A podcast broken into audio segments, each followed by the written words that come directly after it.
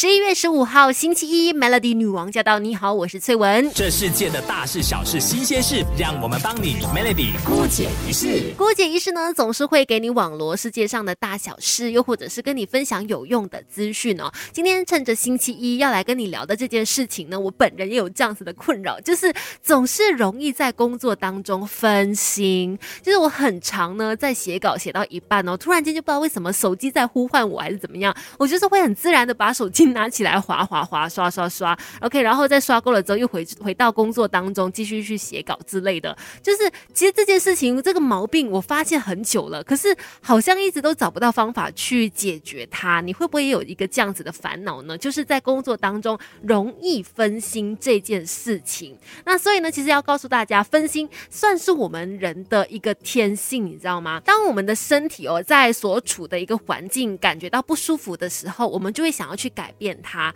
就比如说我们身体冷的时候，就会想要穿外套；身体热的时候，想要脱外套。这个原理是一样的。当我们觉得无聊的时候，我们就会想要去拿手机呀，划一划，看看社交媒体呀，看看新闻呐，反正去做一些其他的事情。其实就是要摆脱眼前这个有一点闷的困境。但是如果次数多了，就会养成一种你好像一直在划手机的一个习惯，就是你划手机的时间长过你工作的时间。其实这是有一点在浪费你的工作时间。然后让你做事呢没有效率的，所以呢，今天就来跟大家好好的分享有什么办法可以改善我们容易分心这件事。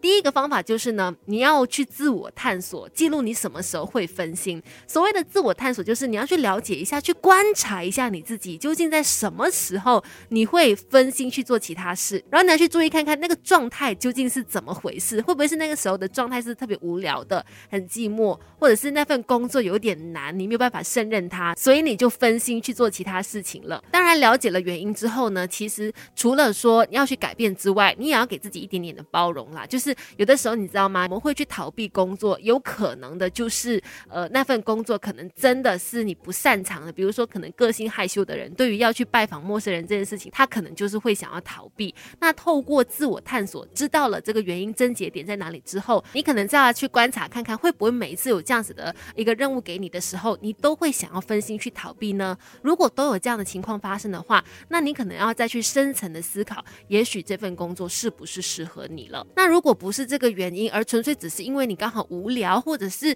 觉得说那份工作有点难度，所以停下来分心做其他事情的话，那可能就要想想看，是不是要调整一下自己的心态，或者是提高一下自己的能力了呢？等一下继续跟你聊如何改善容易分心这件事。Melody，这世界的大事小事新鲜事。让我们帮你 Melody 姑解一事，Melody 女王驾到！你好，我是翠文，继续在姑解一事，要来告诉你怎么样改善呃自己容易分心的这件事情呢？刚才说了第一个方法就是去自我探索嘛，搞清楚自己到底是在什么情况下会去分心。那当你知道自己在什么情况下会分心的时候呢，你就可以知道说问题症结点在哪里，是工作真的太无聊，是工作真的太难，还是怎么样吗？你就可以从那个问题上面去找到改善的方。法第二个方法呢，就是自我设限，去杜绝所有的干扰源，建立尤里西斯约定。什么是尤里西斯约定呢？这个名称其实来自一个希腊神话哦。相传尤里西斯国王，他每一次航海回到他的家乡的途中，都要经过海妖住的小岛。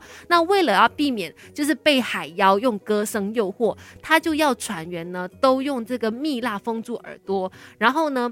把它紧绑在一个柱子上面，才能够安全的度过这个危险的水荡。其实这个方法的意思就是，面对会让人分心的诱惑呢，就要像尤里西斯那样自我设限，把自己锁定在任务当中，才能够杜绝外界的一切干扰嘛。如果你的那个干扰来源是你的手机的话，那你可能就是要在你工作的时候，真的把这个干扰源给彻底的隔绝开来，不要看到它，然后让它不会来打扰你，让你分心哦。另外呢，你也可以跟你的同事就是分享一下，说这个时间你可能是需要专心的一个小时，要来处理某个任务的，那你可能要跟他说好，说哎，可不可以尽量的话，就是不先不要打扰我，在这个小时里面，让你能够专注的在当下把那个任务给完成。再来的话呢，还有一个方法就是重新。心的去构想，让你的工作变得有趣，或者你的那个任务变得有趣。这样子的话呢，你就不会分心。细节到底是要怎么做呢？等一下继续跟你聊。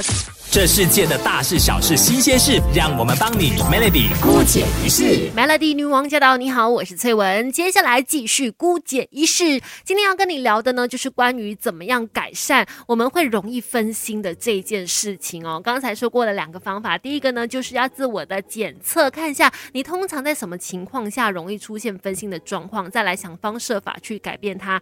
第二个呢，就是你要自我封锁，就是如果说你知道你的一些。干扰源啊，是手机的话，那你就把手机就是弄得远远的，在你要专心、要专注的那个当下，就不要看手机。再来的话呢，就是重新的去构想，让你眼前的这个工作、这个任务变得有趣。比如说啦，很多人可能就是会在一些无聊的工作上面容易分心，就是一直在重复做一些一样的内容的时候，他可能就会很容易分心，以至于虽然这个任务是简单，可是容易犯错。所以呢，让原本无聊的工作变得不一样，至少把它变得。有趣这样子的话呢，你就比较不会分心哦。比如说，有的人可能是呃在半天里面呢要输入一些资料，输入 data 或者是要复印文件，好了，听起来是不是蛮无聊的一个工作内容？但是如果你把它变得有趣的话呢，其实你就比较不会分心哦。你可以怎么做呢？就是第一个，你可以把它想成是你一个大目标底下需要完成的一个环节。这样的话呢，你这个任务，比如说你这个输入数据啦，或者说复印文件的这份任务呢，就突然间觉得哎有了它的一个。必要性和它的价值所在。